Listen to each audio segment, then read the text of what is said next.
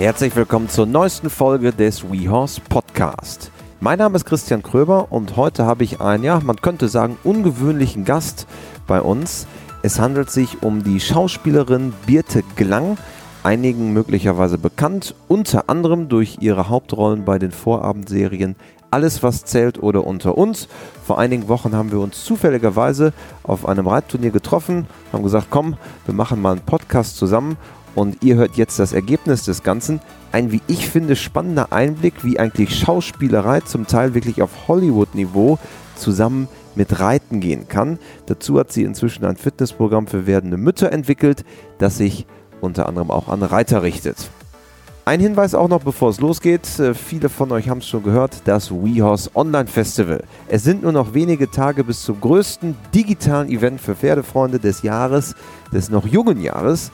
Wir haben fünf Referenten vom Kaliber eines Christoph Hess, Ausbildungsbotschafter der Deutschen Reiterlichen Vereinigung oder der französischen Legende Philippe Karl. Es gibt ein Live-QA mit allen, ein Gewinnspiel und, und, und. Die Tickets sind kostenfrei, allerdings inzwischen echt knapp und begrenzt. Unter www.wehorse.com slash festival kannst du dich anmelden. Lediglich eine E-Mail-Adresse und Internet ist nötig an dem Tag der Tage. Es ist der 10.1 also Tickets wehouse.com slash festival.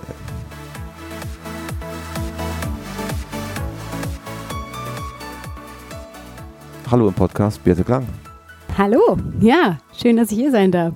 Ja, Birte, schön, dass du da bist. Äh, wir haben uns vor einigen Wochen kennengelernt auf der deutschen Meisterschaft von Balve, der Dressurreiter. Genau. Unter Corona-Bedingungen. Ja. Auch hier der Podcast natürlich äh, Corona-konform. Ja, wir sind Corona-mäßig auseinander hier, wir beide. Ja. Einer meiner wenigen Podcasts ähm, während der Corona-Zeit, muss man sagen, weil ich freue mich, dass wir uns äh, treffen. Du bist Schauspielerin, einige kennen dich ähm, beispielsweise von Alles, was zählt, Alarm für Cobra 11, bist aber auch Gründerin äh, und reitest. Wie würdest du dich selber beschreiben? du hast ja schon ganz gut zusammengefasst. Eine reitende Gründerin und Schauspielerin. Ähm, genau, nee, Reiterin schon immer eigentlich. Ich habe ja schon ganz klein angefangen. Äh, meine Oma war äh, Reitlehrerin auch. Und ähm, ja, Schauspielerin bin ich dann geworden, nachdem ich mein Jurastudium abgeschlossen habe. Und dann, äh, nachdem ich schwanger geworden bin, habe ich jetzt auch noch gegründet. Also ich glaube, also hättest du mich vor 15 Jahren gefragt, hätte ich dir nicht gesagt, dass, dass ich so diesen Weg gehen werde. Nicht, überhaupt nicht. Das Einzige, was halt konstant war, war das Reiten, glaube ich, dabei. Und deine Oma war Reitlehrerin? Ja, meine Oma war Reitlehrerin, genau, ja. Noch ganz viele Bilder habe ich letztens noch mit meiner Mama angeguckt, im Damensattel, wie sie im Damensattel, wie die, die sind ja sogar gesprungen im Damensattel. Ich ja, weiß gar nicht, wie das geht. Das sensationell. Genau, ja, die war, äh, die war Reitlehrerin, ja. Und dann hat meine Mama, äh, hat dann, ist lange Zeit nicht geritten. Ich habe zwei ältere Brüder und äh, hat dann eigentlich erst mit mir wieder angefangen, weil ich unbedingt wollte, aber ich werde das nie vergessen. Ich musste erst, ich war äh, acht Jahre, da durfte ich erst mal wieder anfangen. Wir hatten nur, ähm, da wo wir gewohnt haben, gab es nur Großpferde als Schulpferde und dann hat sie gesagt, nee, du musst erst ein bisschen größer werden, damit die Beine zumindest so halbwegs über den Sattel rüberragen. Du kommst aus dem tiefsten Pott, muss man sagen. Hört man das äh, jetzt? oh, nee, das hat man nicht gehört. Ah, gut. Aber ich weiß es ja, weil wir schon ein paar Mal darüber gesprochen haben. Ohr-Erkenschwick. Ja, genau, Ohr. Oder manche sagen auch Öhr. Öhr-Erkenschwick. ja, mhm. Ja, da bin ich, da bin ich aufgewachsen. Also ich bin so. Da bist du weg, sagt man doch Pott, oder? Ja, da komme ich weg. Äh, ja, genau. Also tiefstes Ruhrgebiet, definitiv, ja. Mhm. Und, und da, dort war quasi deine Oma Reitlehrerin und. Nee, nee, meine Mama ist da nur äh, ähm, aus Liebe hingezogen. Mein, mein Vater, der, der kommt halt daher. Meine Mama, die ist viel umgezogen. Die hat eigentlich in, äh, meine Oma war damals in, äh, ja, die waren erst in Kiel und später waren die dann in, äh, in Bayern zu Hause und ja, so kam das eigentlich. Aber du hast die Schauspielkarriere, also du hast Jura studiert, dann kam die, die Schauspielkarriere und du hast parallel immer weiter geritten. Genau, also ich bin eigentlich immer, wir haben dann unser erstes Pferd haben wir gekauft, da war ich äh, zwölf. Ähm, das sollte eigentlich ein deutsches Reitpony sein, damit wir auch, weil ich gerne halt auch zu Turnieren gehen wollte und Dressur Springen. Aber wir haben in der Zeit einen Haflinger damals äh, ähm, mitgeritten, eine Reitbeteiligung gehabt und die äh, Frau war wieder erwarten zum dritten Mal schwanger, war völlig fertig, hat gesagt, sie muss ihr Pferd jetzt verkaufen. Und darum konnten wir nicht anders und mussten diesen Haflinger kaufen. Aber da ich ja Turniere reiten wollte, bin ich dann mit diesem Haflinger tatsächlich meine ersten Turniere geritten und sogar noch bis Ja, bis äh, den sogar auch schon bis auf äh, L-Niveau zumindest Dressur. Oh, das ist aber super. ja, Dressur wahrscheinlich einfacher als Springen. Dressur einfach als Springen. Springen war nicht so ganz sein, sein Favorit. Vielseitigkeit auch noch. A, Vielseitigkeit. Also wir haben alles versucht, was ging mit ihm. Und der lebt tatsächlich immer noch. Der hat alle anderen überlebt. Äh, den ja. gibt's noch. Den gibt's noch. Da sitzt jetzt mein dreijähriger Sohn manchmal drauf, ja. Genau, also ihr, ihr wohnt in Köln, du und dein, dein Mann, genau. ein Kind und äh, also es wird ist quasi weiter in die Familie eingebunden. Genau, der ist äh, genau, der Haflinger ist, der bleibt treuer Bestandteil. Der kann zwar nicht mehr, der kriegt zwar nur noch Brei zum Essen, weil die Zähne nichts mehr sind, aber ansonsten lebt er noch äh, ganz gut, ist 35 und äh, 35, 35, ja, 35 genau, mhm. ja. Das ist aber beachtenswert. Ja, ja. Wow. Und so war das halt, dass äh, genau aus dem aus dem schicken deutschen Reitpony, was wir immer haben wollten. Am Anfang wurde dann halt, wie ein Richter mal aus Spaß sagte, der urselige Haflinger, der trotzdem bei allen mithält, ja. Hm, so fing es an. Du bist auch ähm, Turnier geritten, hast du, hast du ja gerade erzählt. Und das war auch immer ein Teil deines Lebens. Also nicht nur die Reiterei, es gibt ja viele, die reiten mal so hier und da. Aber das war schon ein präsenter Teil, auch richtig mit turniersportlich Ambitionen und jetzt nicht nur ein bisschen im Kreis reiten, in Anführungsstrichen. Genau, nee, nee. Wir haben dann auch, also wir haben dann auch, einen, dann haben wir eine, eine westfälische Stute dann zwei Jahre später gekauft und so ging das dann weiter. Und ähm, genau, wir waren eigentlich, ich war schon jeden Tag, also wie Leute, die reiten, wissen es ja, das nimmt halt viel Zeit in Anspruch und ich war eigentlich immer da am Nachmittag und, und, äh, und immer, das war halt so mein, mein Leben natürlich auch. Und klar, wenn man dann irgendwie Teenie wird, dann, dann kommen irgendwie so ein paar andere Sachen noch dazu dazu, aber die Pferde sind immer geblieben und waren auch ein großer Bestandteil, warum ich nicht so lange im Ausland war. Ich war ja immer, also ich habe nach der Schule, ich habe mein Abi gemacht, dann habe ich angefangen Jura zu studieren und dann habe ich, ähm, dann habe ich aber auch gleichzeitig parallel angefangen zu modeln und bin sehr sehr viel gereist, europaweit sehr sehr viel gereist äh, wegen meiner Jobs und ähm, habe aber immer zugesehen, dass ich schnell wieder zurück bin, weil wir ja die Pferde halt hatten. Ach wirklich, also es war dann so ein Faktor. Das war schon ein großer Faktor. Einmal, weil ich es gerne wollte und zum anderen kam auch so ein ja Verantwortungs äh, so eine Verantwortung dazu, die, die mir so beigebracht wurde. Jetzt haben wir die Pferde, da musst du dich auch drum kümmern. Also es gab nicht sowas wie, ja, heute bin ich aber lieber mit meinem Freund verabredet und heute will ich halt nicht oder sowas gab es halt auch nicht. Und ähm, genau. Das ist ja genau. auch Charakterbild, ne? Also es gibt ja. ja auch ganz viele Studien, dass man sagt, okay, jetzt so Jugendliche und Kinder, die halt mit Pferden was zu tun haben, die haben dann besseres Pflichtbewusstsein und sind pünktlicher ja. und solche Dinge, ne? Interessant, ja, aber das ist es auch. Also glaube ich schon. Also das ist auf jeden Fall, genau, dieses Pflichtbewusstsein hatte ich definitiv und darum bin ich äh, nie so lange weg gewesen. Also was man sonst, also wenn man sowas, wenn man modelt, ist das halt so, dass man sonst auch sehr lange zum Beispiel in Paris, in Mailand oder so ist und dort wirklich bleibt und jeden Tag zu Castings geht.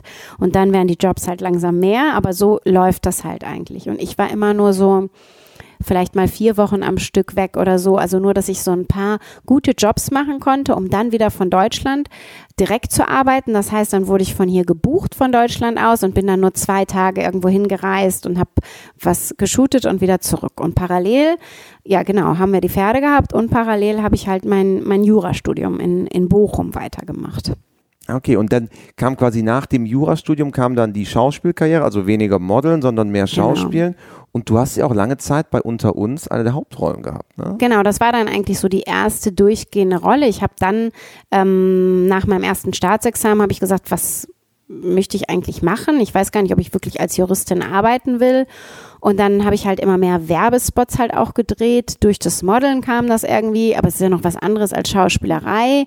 Dann habe ich gesagt, nee, Schauspiel wäre schon toll, aber jetzt, ja, da muss man doch eine Ausbildung machen und so. Und dann, wie es der Zufall wollte, dann habe ich mit ähm, einem Regisseur gedreht, der sagte, Quatsch, es gibt so viele Quereinsteiger, mach's doch einfach, kannst ja noch Schauspielunterricht nehmen.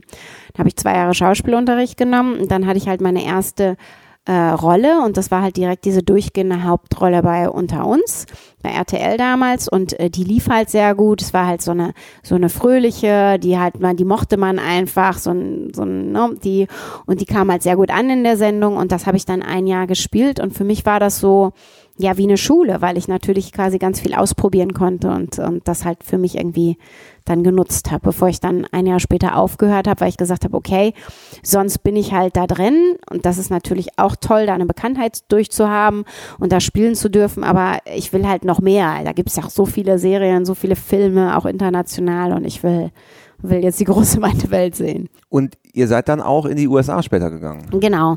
Ich habe dann äh, noch einen äh, Kinofilm gedreht mit, äh, mit Kaya Jana.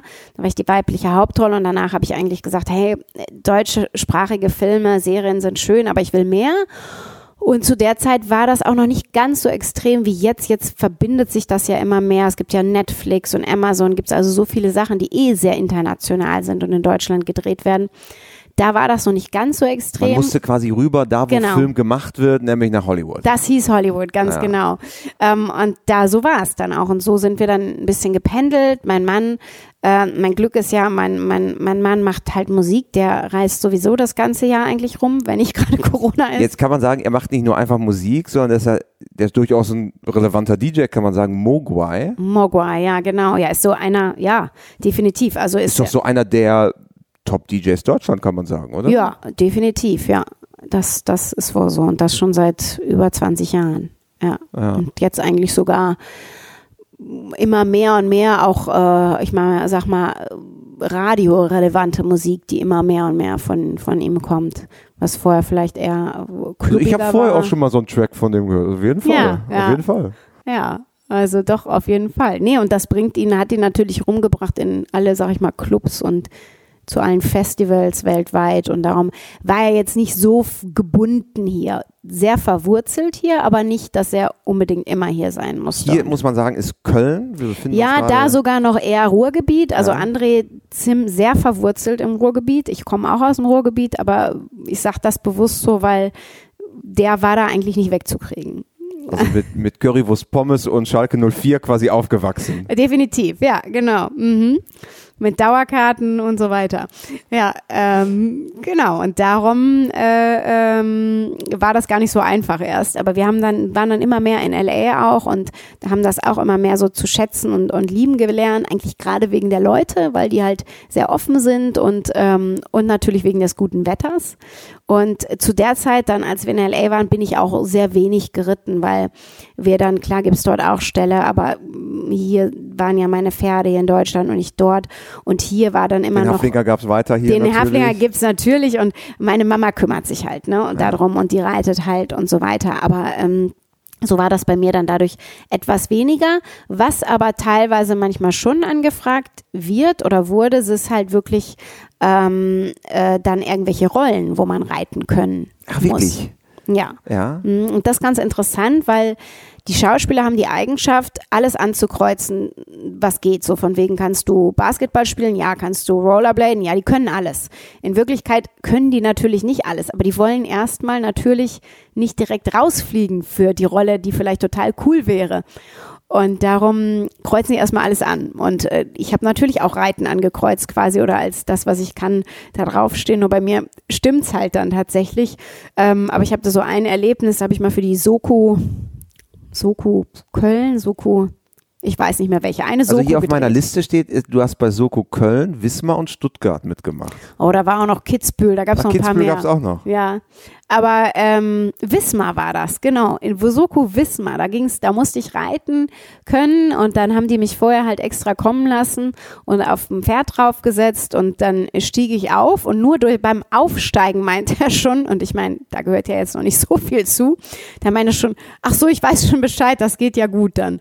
Also da wusste ich schon, okay, das ist ja krass. Also dann, die können noch nicht mal aufsteigen behaupten, aber sie können reiten, so halbwegs. Aber da muss ja auch irgendwann mal was passieren. Also wenn da jetzt irgendwie so ein Schauspieler sich draufsetzt, wenn der jetzt runterfällt und sich irgendwie das Schlüsselbein bricht oder die, die, die Gräten. Ist halt doof. Dann bist du ne? ja raus. Ja, ist halt, es gibt ja natürlich noch immer Stunt-Leute, die dann auch noch irgendwie dann, aber dann ist ja auch dann wissen, wenn, wenn die zum Beispiel wissen, okay, der Schauspieler kann nicht reiten, dann haben die Stunt-Leute und die Stunt-Leute übernehmen den Part.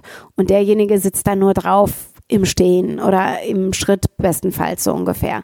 Oder sie haben noch ein bisschen was beigebracht. Aber wenn du jetzt natürlich, wenn die jetzt nicht das Geld haben, um noch dem Reiten beizubringen oder noch einen Stuntman dabei zu haben für eine ganz, also so eine Soku, die Du bist quasi so zusammengefasst, ne? Genau, und dann, dann ist natürlich ganz gut, wenn du dich da halbwegs auf dem Pferd halten kannst, so ungefähr. Dr. Britta Schäffmann, Katrin Obst, Lars Meyer zu Bexten, Linda Leckebusch-Stark und Christoph Hess. Das ist das Line-Up fürs WeHorse Online Festival am 10.01. Fünf Stunden prall und voll mit Top-Wissen rund ums Pferd. Das größte Digital-Event für Pferdefreunde am 10.01. Sei dabei, sichere dir dein Ticket unter wehorse.com slash festival. Es gibt einen Vortrag von allen Referenten, dann eine Live-Fragestunde, ein Live-QA, ein Gewinnspiel und, und, und. weos.com slash festival, das kostenfreie Ticket für den 10.01. Aber gibt es ja auch so reitende Kollegen, also tauscht man sich dann auch mal aus, wenn man so am Set sitzt, aber was machst du? Dann sagt der eine, ja, ich spiele Tennis und der andere sagt, ja, ich bin Springreiter. Also ja, klar, gibt ja. es ja. Wobei ich finde, dass Reiten nicht so häufig ist, vielleicht weil es so viel Zeit auch nimmt, in Anspruch nimmt und weil dann gerade die Schauspieler gerade die, die gut beschäftigt sind, dann doch irgendwie vier Wochen dort drehen, vier Wochen hier drehen und dann ja doch weg sind. Ich meine, klar, wenn sich, wenn sie dann jemanden haben, der sich drum kümmert, geht's natürlich. Aber ansonsten äh, ist es eher, dass die dann geritten sind und vielleicht jetzt nicht mehr so viel reiten oder so. Mhm. Aber gibt es irgendwie einen Grund, dass du jetzt nicht so die eine reitende Rolle machst? Es gibt ja so Ostwind beispielsweise, ist so ein, so ein Film. Da bin ich zu alt für, so da gibt es noch Kinder. ja. ja. ja, stimmt. Kinderfilm, ja. ja. Könnte sein, aber es gibt ja auch andere. Ich habe jetzt, zum Beispiel, wenn man jetzt so Netflix-Serien mal durchdekliniert, irgendwie The Crown, da sieht man auch die Queen, wie sie im Damensattel reitet und da würde ich sagen, das ist doch die Schauspielerin. Ja, ja. Also das sah sehr, sehr authentisch zumindest aus. Die kriegen ja auch bei solchen Serien teilweise ein bisschen Reitunterricht vorher. Also so wie die auch, weiß was ich, fechten und Skifahren lernen müssen, lernen die auch Reiten dafür. Also die sind schon, ähm, genau, dann ist dann, ich weiß zum Beispiel mal, äh, die, ich hab, war im Casting hier äh, von, von Mission Impossible und da ging's, da stand sogar mit in der Ausschreibung, stand da mit drin. So, wenn du die Rolle bekommst, dann gibt es, das war ganz lustig, drei Monate knallhartes äh, äh, Fitnesstraining mit, keine Ahnung, Fechtausbildung, dies, das, jedem. Also hast du drei Jahre, drei Monate, das fand ich total spannend, weil ich mag ja Sport sehr gerne. Also ich fand das total cool. Drei Monate habe ich da meinen persönlichen Drill-Instructor und lerne noch ganz viele Sportarten. Und so lernen die dann halt auch reiten. Aber es ist natürlich was anderes, eine deutsche Serie irgendwie, die nicht so, vor allen Dingen nicht jetzt Amazon oder, oder Netflix oder so, die da nicht so viel Geld hinterstehen hat. Aber das ist ja schon spannend. Dann gibt es ja theoretisch wirklich einen Drill, drei Monate, jetzt wird Reiten gelernt. Jetzt kann man darüber natürlich halten, was man will, sag mal, aus reiterlicher Sicht. Na ne? klar, ja. Aber ähm, das scheint ja dann wirklich auch ein Thema zu sein. Normale Menschen, die vorher damit nichts zu tun haben, wirklich in kürzester Zeit zumindest fernsehtauglich reiten zu machen. Genau, das ist, ich glaube, das ist gut zusammengefasst, vor allen Dingen in kürzester Zeit und fernsehtauglich. Natürlich, die Pferde müssen die das. dann hinter der nächsten Kurve quasi um. Äh, genau, und wahrscheinlich können sie das Pferd noch nicht mal ja. aufsatteln oder so. Aber, ähm, aber genau, aber außer das war auch, wird, wird in einer Szene gezeigt, dann müssen sie es auch beigebracht bekommen. Aber ansonsten können die das nicht. Ich habe jetzt vor kurzem sogar noch eine Anfrage gehabt, da ging es darum, auch ähm, um äh, das, ich weiß gar nicht mehr den Titel, aber den dürfte ich wahrscheinlich auch noch gar nicht verraten. Es ging hier auf jeden Fall darum, dass wirklich irgendwas mit Piaffe kam da drin vor, genau. Ähm, da ging es wirklich darum, kannst du, da war ganz spezifisch die Frage, wie weit reitest du und kannst du Passage Piaffe reiten und so weiter. Und Weil das quasi gefragt war innerhalb der genau, innerhalb genau. Und hast du, hast du, und dann war es aber auch hier die Frage, hast du ein Pferd, das das am besten kann? Also Ach, das, das Pferd musste, musste Das war halt die Sache, dass da, danach suchen die erstmal, weil es wieder günstig produziert werden soll. Ah, Kommt dann, dann steht da natürlich irgendwie Hollywood dahinter oder sonst was, die, da brauchst du bestimmt nicht dein Pferd mitbringen. Ja. So ist das halt, ne? Also das, das sind halt so die verschiedenen, ja, ist es Hollywood, ist es Deutschland und ähm, für welchen, wofür wird produziert? Fernsehen, Netflix, Amazon, Kino. Ja, und es gibt ja wirklich ähm, auch Stuntreiter, ausgebildete Stuntpferde, zum Beispiel, es gibt eine Ausbilderin, Kenzie Disley, ähm, vielen, die unseren Podcast hören, sicherlich auch bekannt. Ähm, das ist die, die bildet wirklich Pferde zum Teil daraufhin aus und, und ist teilweise auch so, ja, wie nennt man das, Komparsen, also die, die, die, oder das Double, Entschuldigung, das Double, ähm, für dann so wilde äh, Galopp-Szenen und sowas, ne? Also ja. das, das ist schon ja etwas, was im Film auch tiefer Wurzel ist, das Pferd. Na, total. Also eben. Und ich, man muss ja auch sagen, Tiere generell sind ja immer was, was im Film immer toll ankommt. Und sei es jetzt ein Hund oder ein Pferd, das ist ja immer was. Und die brauchen halt, die müssen ausgebildet dafür sein. Also die müssen ja auch erstmal damit klarkommen, dass da die ganzen Kameras stehen, dass da hier eine Plane wackelt und da dies und jenes. Also es kennt ja jeder Reiter. Das ist ja schon schwierig genug, irgendwie das Pferd an der äh, ähm, vom Wind wackelnden äh, Plane da irgendwie vorbeizuführen. Und das müssen die halt alles können. Oder dann, genau, also so ein bisschen wie die Zirkuspferde was können, so müssen diese, diese richtigen Stuntpferde, die können ja, die sind ja wahnsinnig toll und legen sich auf Kommando hin und, und so weiter. Und da gibt's halt einen Ausbilder zu. Und da ist natürlich, der sagt einem auch ganz klar, also du musst nur das, das und das machen. Ne? Also da, da das ist dann, ist dann halt was anderes, klar. Ja. Gibt es da so irgendwie reitende äh, Schauspielkollegen, wo man jetzt denkt, okay, krass, dass der reitet, hätte ich jetzt nicht gedacht? Also wo man sich einfach über den Weg läuft in Hollywood und sagt, oh ja, guck mal, du kommst gerade mit der Reithose hierher. Äh, nee, fällt mir jetzt so spontan nicht ein. Also wir können, ich wir, wir, wir, wir, wir können heute nicht liegen, dass Brad Pitt eigentlich oder äh, Angelina Jolie oder so eigentlich reiten. ich glaube, Angelina Jolie musste das sogar mal lernen für Tom Raider. Stimmt. da hat die auch alles, das ist so ein prima Beispiel. Die musste da irgendwie, die hat da so viele Sportarten lernen dürfen. Ja. Das ist fast wie so ein moderner Fünfkampf. genau, ja. Nun bist du natürlich auf der einen Seite Schauspielerin, aber inzwischen auch Gründerin einer App, Move It Mama, wo es darum geht, ähm, werdende Mütter und glaube ich auch schon die, die es auch geworden sind, dann äh, fitnessmäßig zu unterstützen. Worum genau geht es und was ist das Thema, was dich daran begeistert? Genau, das ist äh, genau äh, eine App für wirklich Frauen. Ab dem ersten Tag der Schwangerschaft bis zu drei Jahre nach der Geburt kannst du damit starten und ähm, du bekommst halt deinen persönlichen Trainingsplan, der sich halt auch anpasst mit den verschiedenen Trimestern, also den pränatalen Phasen und genauso den postnatalen Phasen. Also es ist auch so, dass du nach der Geburt direkt wieder am nächsten Tag hast du sogar ganz ganz einfache Gymnastik, die du machen kannst, bis hin, dass man sagt, so sechs Wochen nach der Geburt sagt der Arzt, gibt es das Go und dann kannst du wieder starten und dann kannst du halt wieder starten und durch die ganze Zeit wirst du halt begleitet mit Workouts von Cardio oder über Muskelstraffung, ähm, Beckenboden bis hin zu Relaxung, äh, Relaxing und äh, Dehnen. Genau, das haben wir halt alles gedreht während meiner eigenen Schwangerschaft und danach in Los Angeles mit natürlich, ich meine Venice Beach, Venice oder? Beach zum Beispiel, ja. Santa Monica, Beverly Hills, Malibu Canyons, äh, Los also ganz, Angeles ganz Downtown. Klischeeartig, ja? Das klingt klischeemäßig und genauso sollte das auch sein. Wir haben uns da echt die schönsten Locations rausgesucht die abartig teuer sind, wenn man die buchen möchte. Aber Gott sei Dank hatten wir ein paar gute Leute, die gute Connections also Man kann sich nicht einfach da hinstellen und sagen, so, jetzt bitte oh, mal hier freilassen. Da bist aber, da lernst du aber auf jeden Fall äh, das, äh, den Knast von innen kennen. Nee, das ist, das solltest du wirklich tunlichst lassen. Ähm, sondern, also wenn du da mit einem Filmteam ankommst, was irgendwie erkennbar als Filmteam ist, und das fängt ja schon bei drei, vier Leuten an, dann, ähm, und wir hatten irgendwie immer so ein Crew zwischen 15 und 20 Leuten als, als Filmteam, dann, äh, da, da, da fällst du halt halt auf, da musst du schon eine Genehmigung haben. Genau. Aber wir haben das halt wirklich während meiner eigenen Schwangerschaft mit wachsendem Bauchumfang quasi gedreht und danach auch wieder zurück, wieder schrumpfenden Bauchumfang und äh, dass ich wieder fitter wurde, um halt wirklich die Frau mitzunehmen und sagen, hey, ich bin genauso wie du hier gerade mit dem Bauch trainiere ich gerade und wir können das und das trotzdem machen. Und die Workouts sind halt alle mit Experten entwickelt und mit, äh, mit, mit Ärzten und Hebammen. Insofern hat das Hand und Fuß, weil der Grund, warum ich das überhaupt gemacht habe, ist, weil ich selber nicht wusste, was man machen darf, ähm, sportlich und ähm, und darum, ähm, ja, wenn man, man kann natürlich zig Bücher lesen und alles mögliche, aber es gibt kein Programm, was dich da wirklich durchleitet. Und äh, so kam das äh, durch Bekannte noch motiviert, die äh, einer der größten Fitnessstudiobetreiber äh, Deutschlands, ähm, der, den kenne ich halt ganz gut, der hat mich da ein bisschen motiviert und sagt, ja, dann mach doch einfach deine eigene, dein eigenes Programm. Und ähm, ja, so einfach war das natürlich nicht, aber so kam der Stein so ins Rollen. Und du warst damit sogar bei der Höhle der Löwen.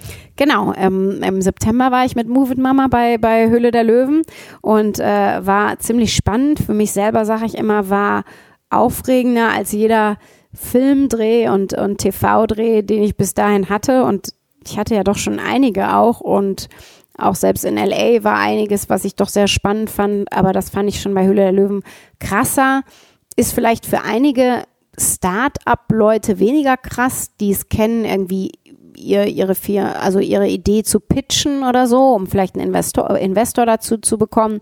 Ich fand es krass, im Raum zu stehen, wo fünf Leute da in, in, in, auf dem, im dicken Sessel sitzen, wirklich man in der Höhle der Löwen tatsächlich ist und du bist denen ja ein bisschen naja, ausgeliefert oder besser gesagt, du nutzt es auch als deine Chance und, und kannst deine Idee präsentieren und die hören nur dir zu in dem Moment. So kannst du es natürlich auch sehen und so da, da dann aber hinzukommen, das so zu sehen, ist natürlich auch ein Weg irgendwie. Und äh, ich stand da wirklich 90 Minuten vor denen und äh, hab Im mit TV sieht man nur zu, zu den Zusammenschnitt. Im TV ne? sieht man dann nur zehn Minuten. Eigentlich schade, weil natürlich auch viele Lacher und viele witzige Sachen und so rausgeschnitten sind, die man vielleicht eigentlich auch mal gerne sehen würde oder so. Aber klar, da schneiden die das natürlich zusammen, wie sie das wollen. Aber ich finde, sie haben es auch sehr, sehr nett zusammengeschnitten. Das weiß man ja auch nie. Die können ja alles schneiden, wie sie wollen. Aber Investment hat es, glaube ich, nicht gegeben. Ne? Nee, hat es nicht gegeben, obwohl Judith Williams sehr gerne wollte, aber der Dr. Georg Kofler, den wollte sie überreden.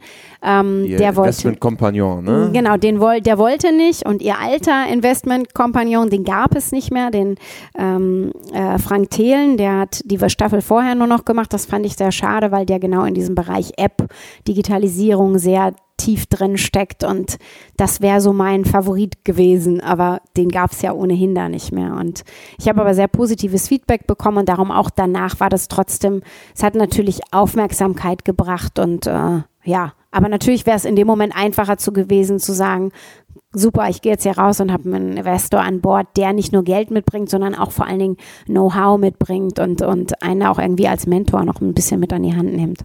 Nun ist ja für viele Frauen relevant, was passiert eigentlich, wenn ich ähm, schwanger bin und ich möchte parallel noch reiten. Ist, geht das zusammen, Schwangerschaft und Reiten?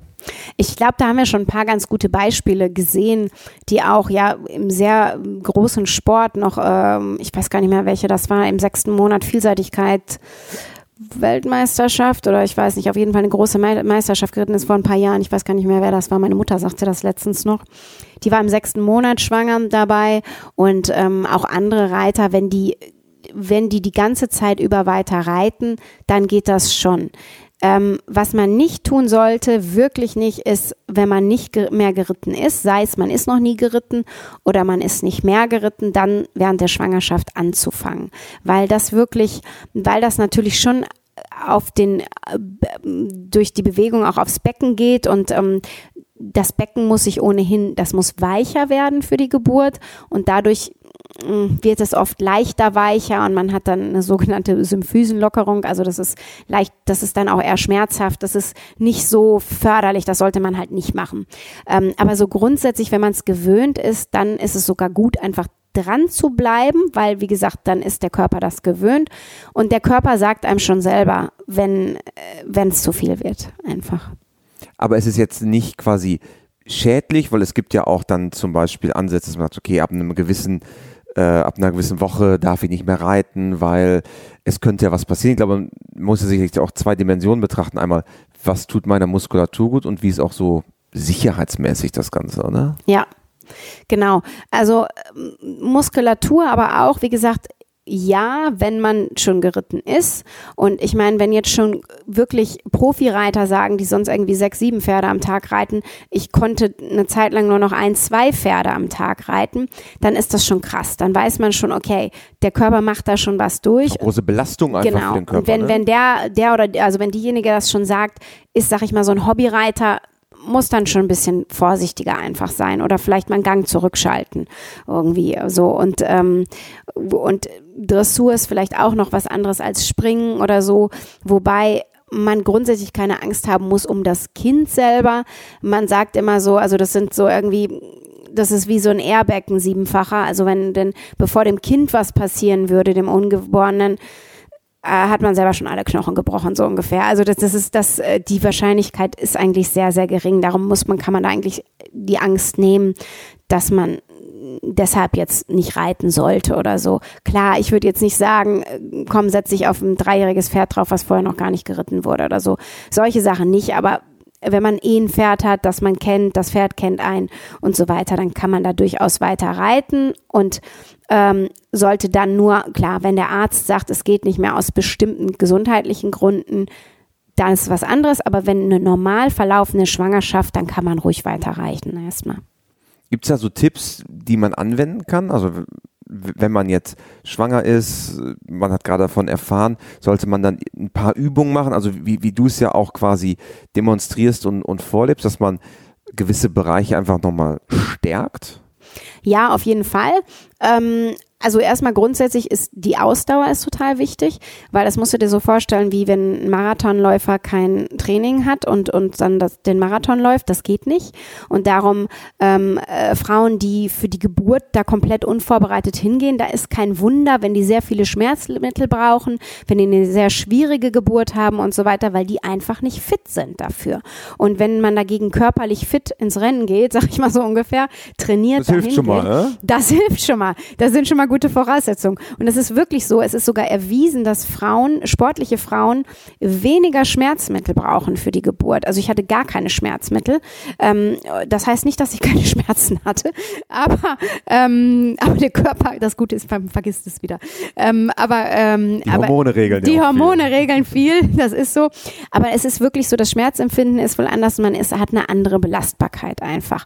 Klar, wie gesagt, Einzelfall um bestimmte gesundheitliche Sachen, da steckt man nicht drin. Aber grundsätzlich, wenn alles normal verläuft, ist das gut. Und du fragst, was man machen kann oder machen soll. Ähm, also was man auf jeden Fall machen soll, ist ähm, über die normale Schwangerschaftsvorbereitung hinaus. Es gibt ja so Kurse dafür, ähm, die Hebammen halten oder so und äh, ja meistens Hebammen die sind gut, ähm, aber ich finde, dass die nicht ausreichen, um den Körper wirklich fit zu machen, ähm, sondern du musst gerade deine, viele haben Rückenschmerzen und du musst deshalb dein, deine Körpermitte, damit meine ich unteren Rücken vor allen Dingen, aber auch Bauch stärken, wobei man das geht jetzt zu in, sehr in die Tiefe. Gerade Bauchmuskeln darf man nicht mehr trainieren, aber die seitliche Bauchmuskulatur muss man dann trainieren. Darum sind ja unsere Move It Mama Programme so auf die verschiedenen Phasen zugeschnitten, weil du halt im Laufe der Zeit Sachen nicht mehr machen darfst. Verschiedene Ansprüche quasi für die verschiedenen Phasen. Genau, genau. Und dann später darfst du halt verschiedene Sachen nicht mehr machen und darum musst du dann dein Training umstellen.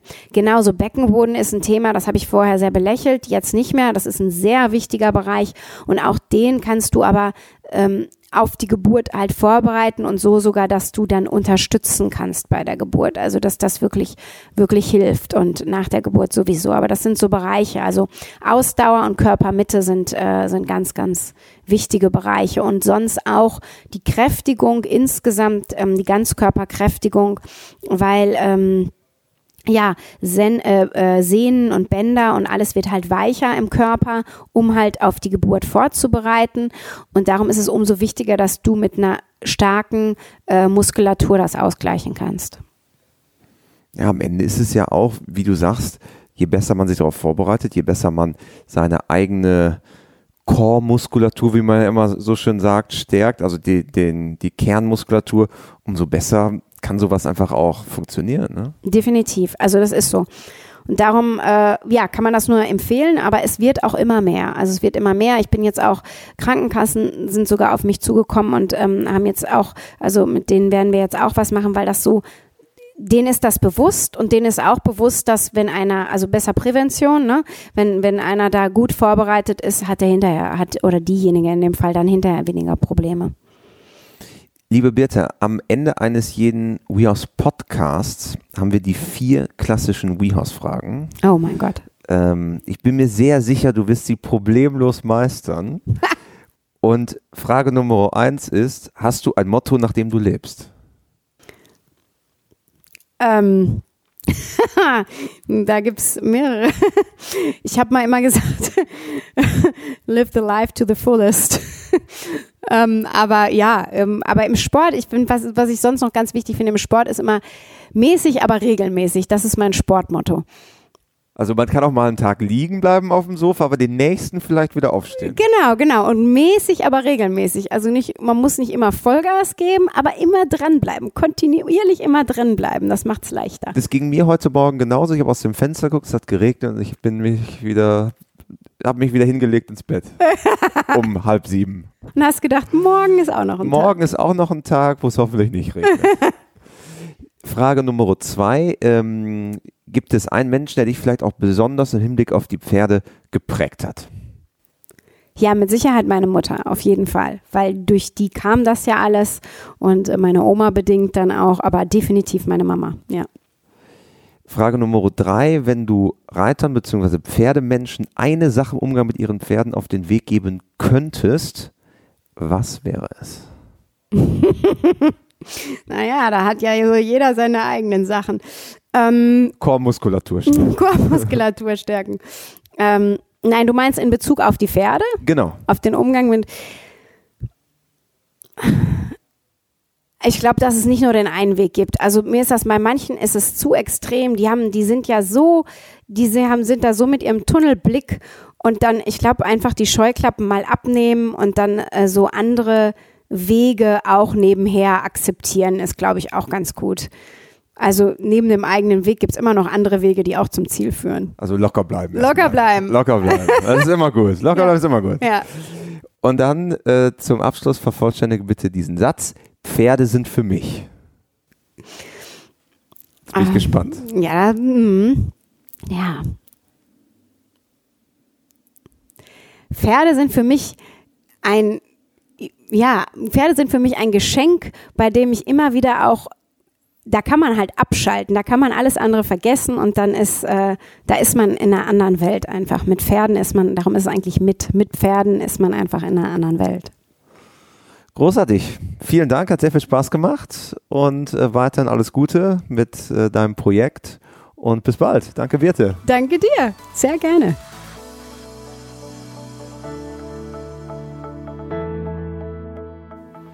Falls dir unser Podcast gefällt, lass gerne eine positive Bewertung da. Das hilft anderen Menschen von diesem Podcast zu erfahren.